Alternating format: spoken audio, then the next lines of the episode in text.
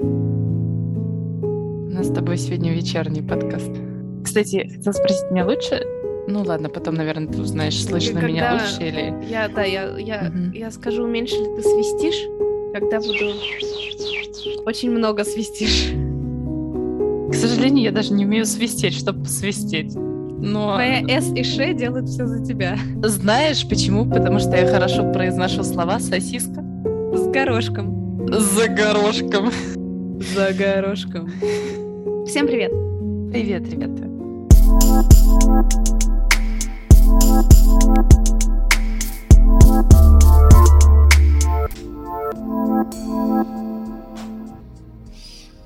Хочешь еще раз запишем? У нас будет выпуск, где мы только записываем приветствие. Нет, спасибо. Э, Мы не настолько оригинальны, чтобы А. сделать это много раз. Ну почему? Мы можем просто повторяться, и люди будут думать, что мы заели. Нас заело, ага. Мы же как пленка. У нас Ну. же, когда люди слушают наш подкаст, он же, они же пленку э, это Это пленку. мотают. Мотают пленку. Интересно, Прокручивают? слушают Прокручивают ее магнитофон. Интересно, нас А. слушают люди, которые как которые еще слушали пленочные. А как ты думаешь, какого, какого возраста наша? А, како- а, я знаю, какой возраст у нас. 25 Блин, так нечестно. Ой, неинтересно играть. Угадай. Ну ладно. Но если у тебя есть, были бы пароли от статистики, то ты бы тоже Я... Я вижу пароль. там знаю пароль. Я знаю, да. Я вижу ориентир. Я верю только в это. Мы лучший подкаст. О, как я... Ну, нам уже авторские права на эту песню не нужны, потому что теперь Это кав- кавер. А представляешь, Да. ты, я твое альтер-эго. вполне вероятно. Вдруг А я твое? Да, кто-то из нас не настоящий. Ну нет, это слишком... Я хочу очень сильно назвать наш сегодняшний подкаст «Смешные карапузы». Смешные карапузы.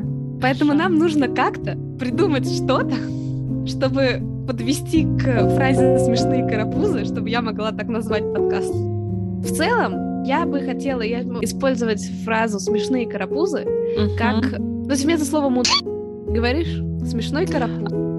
Я тебе сейчас расскажу про смешного карапуза, которого недавно, с которым недавно я встретилась. Не то, что смешной карапуз, а такая произошла интересная ситуация. Я недавно приезжала навещать своего молодого человека в Мюнхен, и я вышла из поезда, и на радости, то есть я бежала ему навстречу, И обняла не того. нет, я бежала ему навстречу, я на него, как бы, получается, запрыгнула. Ну, знаешь, очень так, он тоже меня обнял, я там кинула все сумки, и через буквально 5 секунд после нашего обнимания я чувствую чье-то еще одно объятие вокруг нас. В общем, какой-то смешной карапуз, подвыпивший, так сказать, начал нас обнимать и говорить, что мы очень классные, и что побольше должно быть таких людей. Ну, в принципе, то есть позитивно, просто он нас не отпускал. Это действительно смешной карапуз. Он нас достаточно долго, так сказать, обнимал, и в какой-то момент мой молодой человек просто такой, типа, так, мне некомфортно, ну, он ему говорит, извини, пожалуйста, нам некомфортно, и тот, тот мужчина такой, извините, просто он говорит, я давно не видел такую картину. Это как бы и мило, но в то же время, мало ли, чем в каком состоянии он-то нас обнимал. Пахло от него не очень приятно, но в этот момент я не могла разделить, пахнет ли это от моего молодого человека или от э, смешного карапуза. Да, хотела я сказать, то если у наших слушателей есть нам какие-то вопросы, или вы хотите какую-то тему, чтобы мы раскрыли больше, или просто есть какие-то предложения и так далее, о чем вы хотите от нас услышать и так далее, пожалуйста, пишите, у нас есть страничка ВКонтакте, пишите нам либо в комментариях, либо у нас есть чат, и мы с удовольствием обсудим то, что вас интересует, может быть, про, про Германию, про Европу, про Мгм. все что угодно. Можете рассказывать какие-нибудь забавные ситуации жизни, мы обязательно комментируем. Конечно. Может быть, вы знаете каких-то смешных карапузов, про которые, Мы с удовольствием вместе посмеемся. да, над смешными карапузами. Да.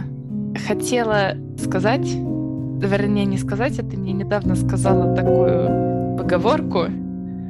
Помнишь, ты мне рассказывала сейчас? Да, Ты можешь ее произнести, потому что Я я, могу. формулировочку забыла. я могу ее произнести. Давай. В умелых руках и член балалайка. И я не то, что в ответ нашла.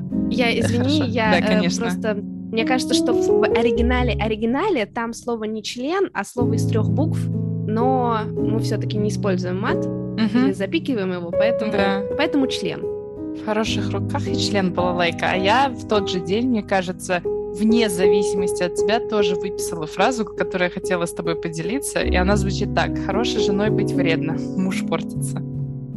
Подожди, это слишком глубокая мысль, мне нужно осмыслить. Мгм. Как еще раз?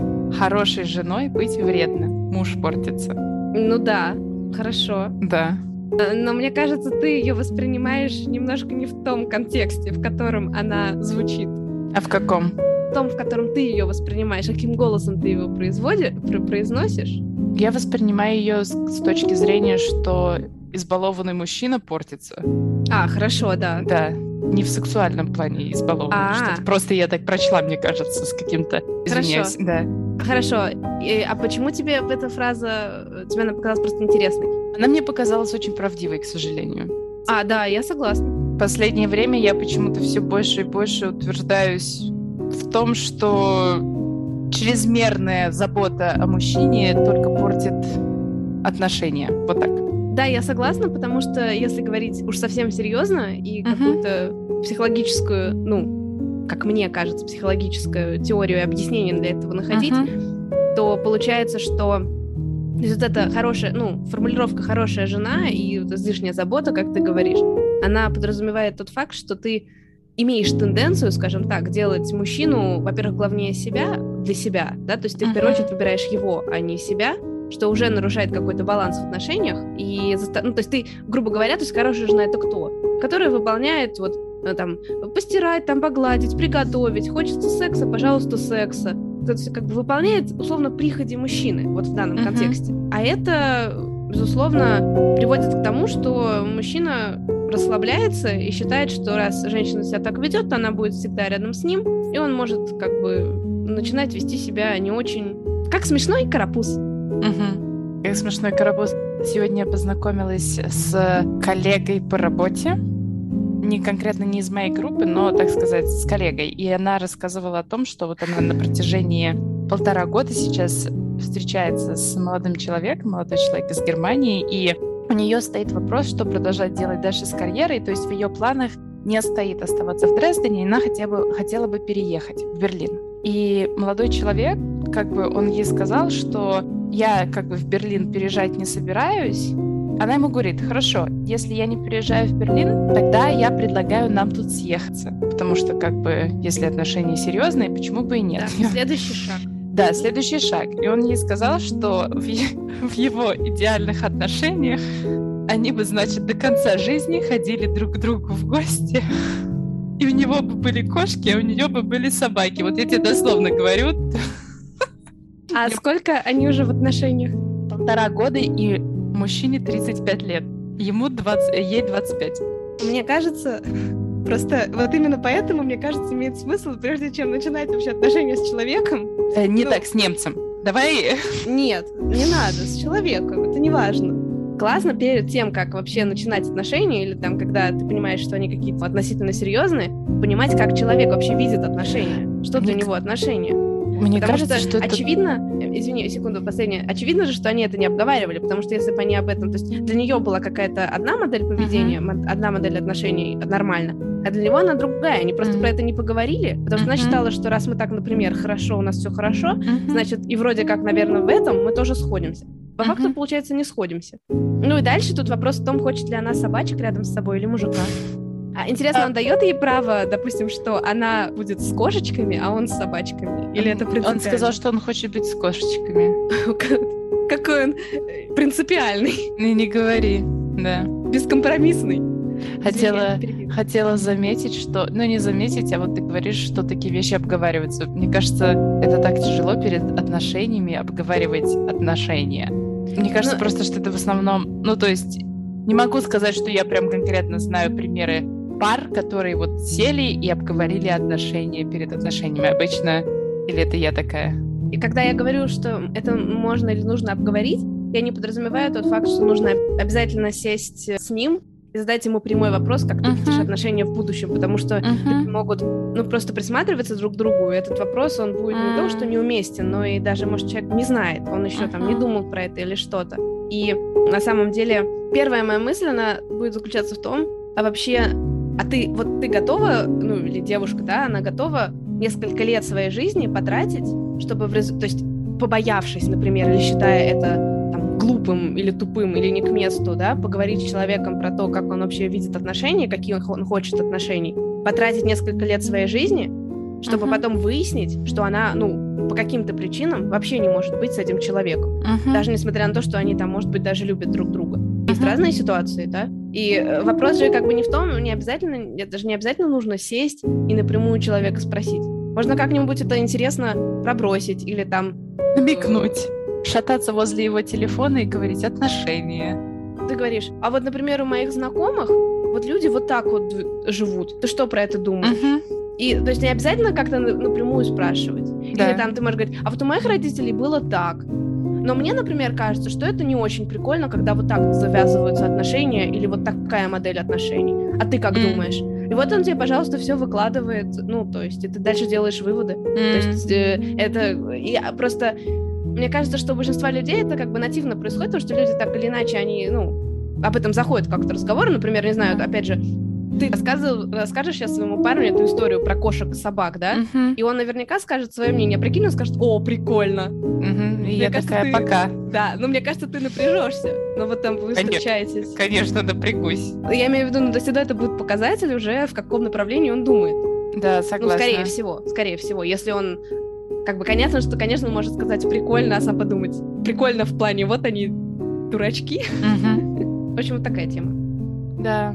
Философский у нас какой-то сегодня подкаст. Ну, ничего страшного. Что еще написано в твоей книжечке? У меня написано, знаешь что? Сейчас скажу. Мы в какой-то момент с тобой обсуждали, что мы хотим в будущем открыть рестик. И Прости, конечно, что мы только не обсуждали, что мы только не хотели открыть. вот, и у меня за- записано это так. Как в Египте играет Ум Культум, у нас будет играть Валера Меладзе. Сейчас расскажу. В общем, э, Ум Культум — это одна из самых популярных традициональных певиц в Египте.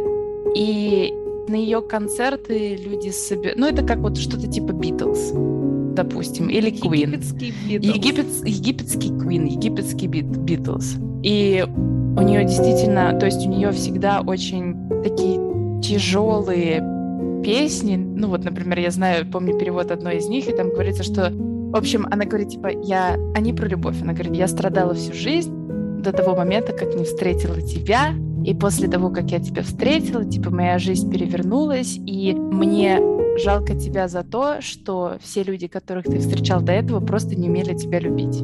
Ну, что-то, ну, то есть вот они такие, знаешь, глубокие, и очень интересно то, что у нее песни... Извини, извини, можно я Конечно. вставлю свои не, Да.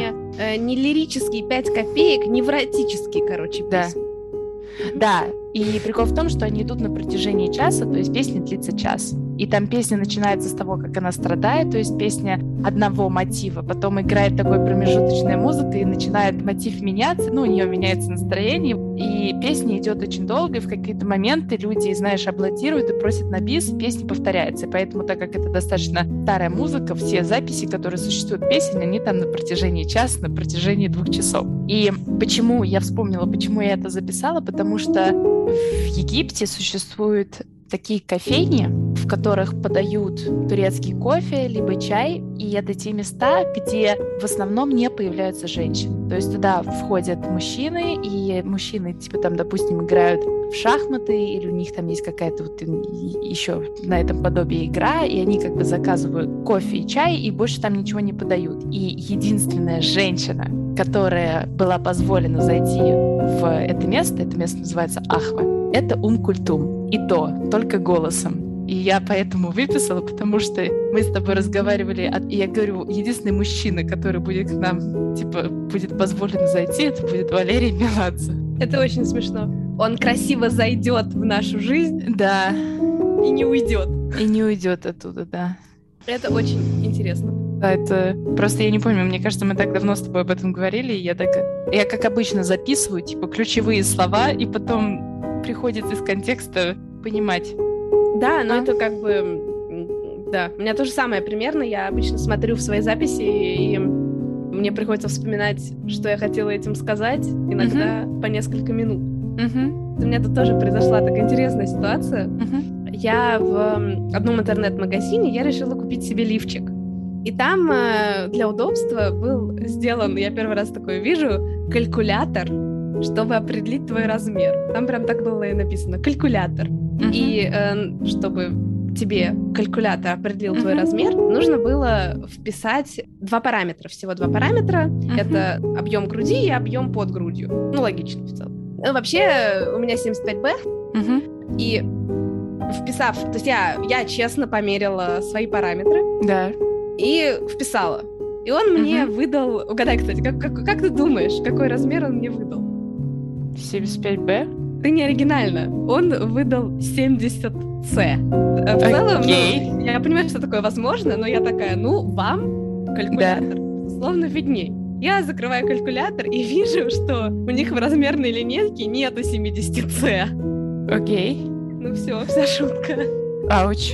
Ну, и я решила, что... Они, ну... они, но они, видимо, такие, когда им очень лень, они такие, ладно, скажем мне тот размер, которого у нас нет. А нам, они могли тогда написать 72,5 x. Прошу прощения, а там-то детский магазин 70... Ну, хотя, с другой стороны, 70C это достаточно нестандартный. Да, безусловно, это не, не настолько стандартный размер. Но мне вообще было странно, что они определили, что у меня 70С, потому что у меня чашечка вполне себе Б. Грудь, она не растет уже в 25. Угу. 25, 25. Нет такой песни. Наверняка есть, надо mm. погуглить. Ну, может быть, ты мерила, когда у тебя был ПМС или месячные, такие, о, С, что-то я сама не очень заметила. Или, или они такие тебе просто намекали, что, может, тебе нужно витамин С выпить? 70 миллиграмм желательно. Ну, да, да. А то а, вот до 70 лет пей витамин С, я не знаю. Это иммунитет упал у меня. Угу. Да. А еще, еще, я очень хотела тебя в который раз поблагодарить за то, что ты мне подарила прекрасную штуку для ловли пауков. Я всегда рада. Хочу рассказать нашим слушателям, uh-huh. но, наверное, это будет больше актуально слушательницам. Хотя, хотя, я думаю, что это актуально всем. Между прочим, мой молодой человек очень боится, раз уж ты сказала «хотя», мы с ним лежали на кровати, и в комнату залетел жук. Знаешь, вот это типа клоп вонючий который еще такой прям вонючий, как кориандр. Если что, вонючий — это не ругательство, а это констатация факта. Да, значит, вонючий, действительно вонючий, и он такой «А!» Я такая «Ты чего?» Он такой... А он еще сел на потолок, и потолки у него высокие в комнате. Он такой «Как его достать?» Я такая, типа, неси швабру. Он такой, ты что, а если он сейчас упадет? Типа на кровать. Я такая, «А!» Ну вот что-что, этих жуков, к счастью, я не боюсь, потому что я знаю, что они не кусаются. Единственное, что они прям вот воняют. Вот воняют. Но... Я их очень боюсь, потому что они очень сильно жужжат, когда mm, летают. Я согласна, но это гораздо, мне кажется, менее опасно, чем паучки. Паучков я боюсь, наверное, больше. Я паучков боюсь, потому что они неприятные. В общем, ты мне на день рождения подарила uh-huh. самый лучший вообще подарок в жизни. Это такая, я даже не знаю, как это, пластиковая штука. Типа а... мышеловка для мышеловка, она не, вообще по-другому выглядит. Я mm. просто думаю, как это описать. Это такая коробочка с ручкой. Ручкой. И на ручке Ручная есть... коробочка. Да, с, с ручная коробочка такая. И да. на ручке есть э, такая кнопочка, с помощью которой можно открывать и закрывать эту коробочку. Угу. И, ну, с одной стороны.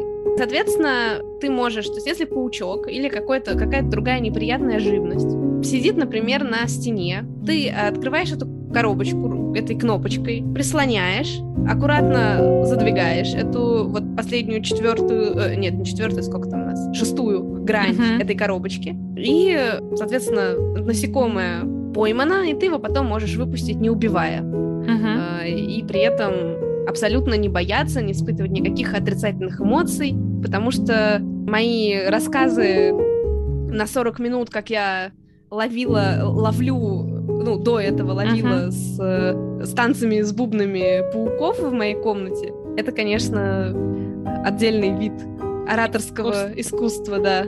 Можешь рассказать историю, как э, ты мне позвонила и минут да, 40. Ну, я тебе позвонила, и мы 40 минут обсуждали, как я буду ловить паука. Да. Причем у меня... Бумажки. У меня, да, у меня там был целый план, то есть как его, значит, сначала нужно было паучка сбить, чтобы он был там, упал куда-то на, на... Ну, у меня был целый план инженерный, как на какую бумажку его сбить, чтобы потом его чем-то накрыть, чтобы он там ни в коем случае нет, то есть чашка, чашка не подходит. Нужно больше диаметр, чтобы еще, ну, как бы расстояние от моей руки на дне чашки до паука, оно слишком маленькое. То есть нужно что-то больше, чем чашка. Да.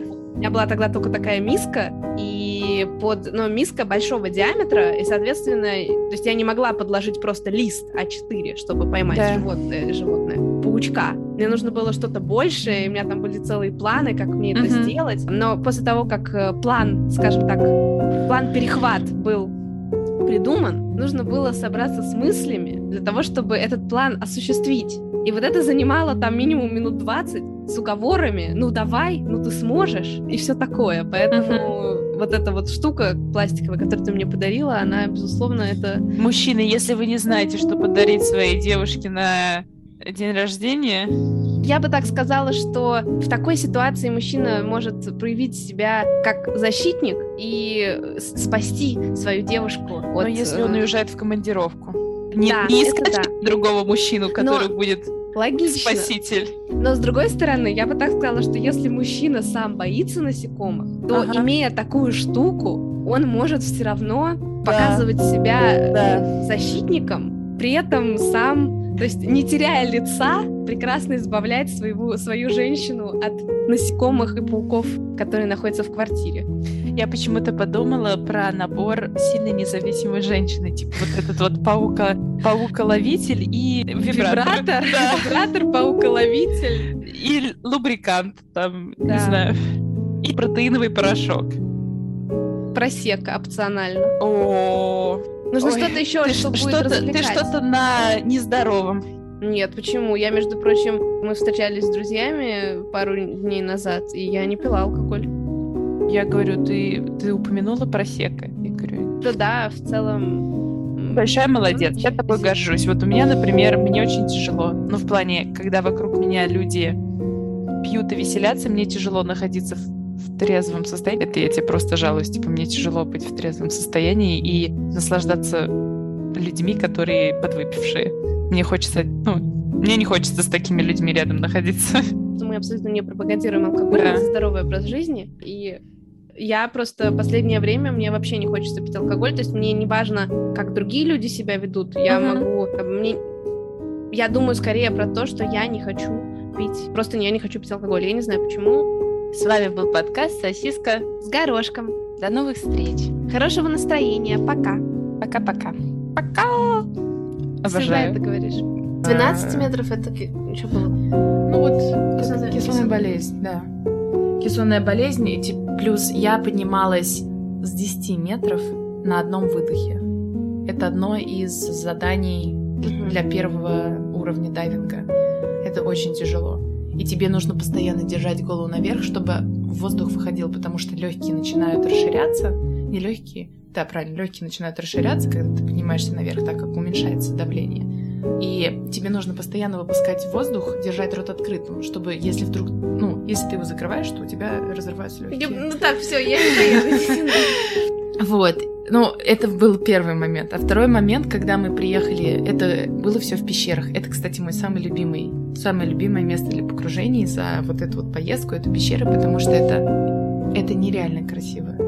Я, кстати, хотела похвастаться, что меня назвали самым удачливым дайвером, потому что, во-первых, во время моего самого первого погружения я увидела морского конька, а это очень большая редкость, особенно в том месте, где мы плавали, они очень-очень редко там появляются. Он большой был? Ну, 15 сантиметров. 15 да. сантиметров, ну потому что он оборачивается вокруг железки, не видно его хвоста во-первых. Во-вторых, когда мы поднялись наверх, все инструктора хвалили моего инструктора, что у меня очень хорошее положение в воде, и что за свое первое погружение я вышла с тем же количеством воздуха, что и мой инструктор. А второе, почему я очень счастливая, потому что я увидела редкую рыбу для этого места. Рыба ну, величиной приблизительно 2 метра. Она называется рыба Наполеон. Ну, я тебе... это самое, это знаешь, как хипстер море. Это рыба, которая ее не волнует ничего. Почему она Наполеон тогда? Потому что видишь, у нее горб, как шапка у Наполеона. И она плывет, и Она, она медленно плывет очень. да, она очень медленно плывет, она вот. И она, Далеко это сколько метров, ты можешь примерно так сказать? когда ты в очках, все кажется три Больше. раза ближе. В общем, когда мы приехали в пещеры, были не самые благополучные погодные условия, потому что были очень сильные воды. И пещеры заключаются в том, что то место, где мы физически стояли на поверхности, прямо под нами находились пещеры подводные. И для того, чтобы в нее зайти, ты должен прыгнуть в воду, сразу начать отплывать, потому что волны прибивают к берегу. Там нету берега, там скала. Ты прыгаешь со скалы вниз. А сколько метров прыгаешь? В наше то время, как мы погружались, вода была прям уже на скале. А, ну То есть поняла. воды, они прибивают тебя сразу в скалу. Когда мы поднимались обратно, это был очень такой тяжелый выход, потому что ты должен выпрыгнуть из воды, перевернуться с баллоном и перекатиться, потому что волны начинают тебя обратно собирать. И опять же, возвращаясь к тому парнишку, ему не повезло, повезло меньше всех в этот день, потому что он так получилось, что первый выпрыгнул дайвер, который более опытным, потом вышел мой молодой человек, и вот этот парнишка должен был выпрыгнуть, ну, хотя бы чуточку подальше, чем мой молодой человек. А он выпрыгнул в то же самое место, где сидел мой молодой он человек. тупанул. Он не тупанул, его отнесло водой, пока он... э, А. и ну, если бы он еще чуть-чуть отошел, но он, знаешь, он занимается спортом, он парень, он такой этот грузный парнишка. Вот, и он выпрыгнул, сел на моего молодого человека. Мой молодой человек, естественно, там в шоке, потому что волны их начинают относить обратно. В этот момент у него слетает ласт один. Падает на моего инструктора, а я под водой. У меня, значит, мне говорят, лежи на песке. Я лежу на песке. Я понимаю, что что-то падает. Я понимаю, что начинает падать этот парень. Мой инструктор пытается поймать э, этот ласт. Мой инструктор мне говорит, ты главное лежи. Я, ну, у меня начинается, я начинаю быстрее дышать. Из-за этого я понимаю, что меня начинает относить от них. Он пытается надеть на него этот ласт, потому что Опять же, когда, наверное, происходят очень резкие такие ситуации, он забыл, не забыл, он, наверное, не подумал о том, что лучше сдуть жилет, потому что если ты сдуваешь жилет, под водой будет гораздо легче одеть ласт. А он был на поверхности, мой инструктор пытается ему снизу одеть ласт, в общем, рвется резинка, которая держит ласт на ноге, мой инструктор его подсаживает. Потом, и он мне говорит уже потом, тот вылез, он такой, типа, с тобой все хорошо? Я говорю, да, хорошо. Он такой, давай пойдешь? Я говорю, я не хочу. Мне тут хорошо. Он говорит, с ума сошла, у тебя нету воздуха. Я говорю, у меня воздух на самом деле осталось там на три вдоха. Он говорит, давай, иди, типа, ты будешь без воздуха. Я говорю, у тебя есть воздух. Он говорит, я тебе не дам воздух, у тебя нет выбора. Но я выскочила из воды, меня за жилет поднял вот этот опытный дайвер, а мой молодой человек начал резко снимать с меня эм, ласты, потому что, ну, иначе вода бы меня обратно, так как ласты большие, она бы меня обратно загребла. Они меня разули, разбули, потому что я сидела вообще, то есть у меня был шок под водой, потому что там кто-то упал. Ну, ну, общем, еще самое, самое, знаешь, такое неприятное, то, что ты когда выходишь на поверхность, там ветер сильный, очень сильный, и в уши сразу начинает, очень холодно, ты сидишь на... А про пещеры расскажи, почему они красивые, ты не сказала? Или А просто... я не знаю, как это объяснить. Ты, в общем, спускаешься. Первая пещера находится всего на 7 метрах. То есть это не, до- ну, это не тяжело. Вторая пещера находится на 14 метрах, если я не ошибаюсь. И потом, когда мы уже развернулись, мы плыли по рифу коралловому. В какой-то момент мы все подумали, что мы увидели очень красивого белого ската, но на самом деле это был пакет мусорный. Что было очень обидно, ты не представляешь, как я, ты, ты видишь, ну то есть он действительно выглядел как скат, даже с хвостом. Мы все, мы там видосы все начали сни- снимать. Все обрадовались, и потом мой инструктор начал ближе под- подплывать. Было видно разочарование, да, на его лице. У меня было такое разочарование, я там уже себе, я такая, все, типа, вот я увидела все, что только можно. Я увидела скат, а потом он скомкал этот мусорный пакет, убрал себе в карман, такой, «М, печалька. Э, общем, Я хотела это убрать да. себе в карман для того, чтобы, наверное, выкинуть, чтобы не засорять море. Это одна из... Да, это одна из задач, наверное, которую он перед собой ставит. Каждый раз, когда мы спускаемся, он всегда подбирает мусор Мы видели ската до этого в месте, которое, как нас называется, сад скатов потому что там обычно видят скатов. Но мы видели ядовитого ската, которого лучше не стоит трогать. Также в этом месте мы видели рыб, которые называются стеклянные рыбы. Они называются стеклянными, потому что рыба абсолютно прозрачная.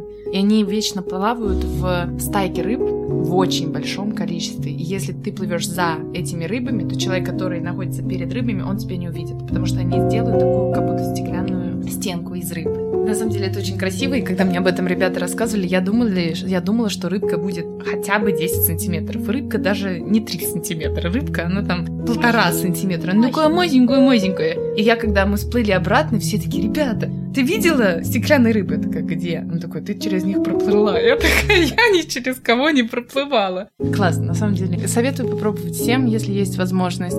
Если вы есть возможность, пробуйте в Египте, потому что есть действительно на что посмотреть. Особенно есть такие натуральные заповедники, где не побывали еще люди, где не тронуты кораллы. Но, к сожалению, есть места, где видно, что плавают люди, где видно, что погибают кораллы. Например, рыба-попугай, которая моя любимая рыба, она ест кораллы. Но это разрушает их, но в то же время она полезна для моря.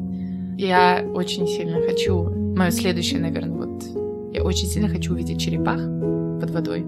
И было бы классно, если бы я увидела ската или, допустим, даже маленьких акул. Но пока с акулами я не готова, потому что это очень нужно, мне кажется, э, эмоционально подготавливаться. Потому что страхов и так хватает под водой, когда ты понимаешь. Но есть же акулы, которые не опасны. Ну вот э, мой молодой человек, мы с ним когда разговариваем, он говорит, если я увижу... Э, есть акула, которая называется китовая, китовая акула, да, у нее нет зубов. Да-да-да. Вот, и да. поэтому он говорит, если я ее увижу, то дайвинга с меня хватит. Но, как мне сказали ребята, Дахаб — это не Египет. Еда вкусная, ехать туда лучше. Вообще, мы уехали, там 27 градусов. Мы были там 27 градусов. Вот ехать сейчас, сейчас прекрасно.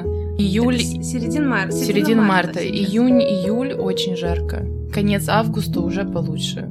С любовью к дайвингу подкаст «Сосиска» с горошком. До новых встреч. Пока. Пока-пока.